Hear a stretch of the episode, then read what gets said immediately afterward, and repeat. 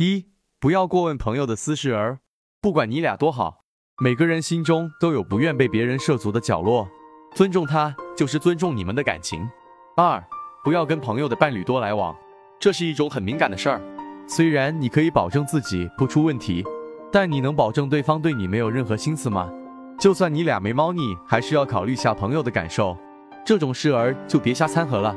三，朋友间打麻将、斗地主不要赖账。如果开始玩之前就已经商量好是打钱的，那就不要赖账，否则就说好了是打台费或者用其他方式，要不就别玩。四，如果不是请客，就别让朋友买单。朋友就是朋友，吃个便饭，但也要尽量 A A 制。一件事儿是一件事儿，虽然不花几个钱，但也要尽量避免让人家心里不舒服。五，与朋友有金钱往来应注意，友情一涉及到金钱，往往会变得比较难办。如果跟朋友借钱，说好的期限就要尽早还；如果是两人涉及买卖，就更要事先都讲清楚，以免日后产生分歧，朋友都做不成。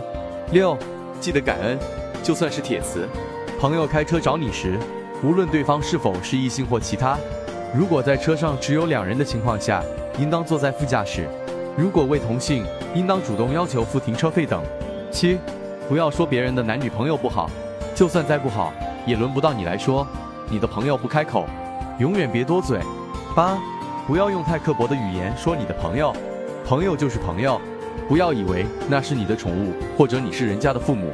太刻薄的语言只会伤了和气，没几个人会当那是忠言逆耳。互损为乐，一时觉得亲密无间，久之细想，那些刻薄必是捅人的刀子，无形间将你们间的感情一刀刀抹去。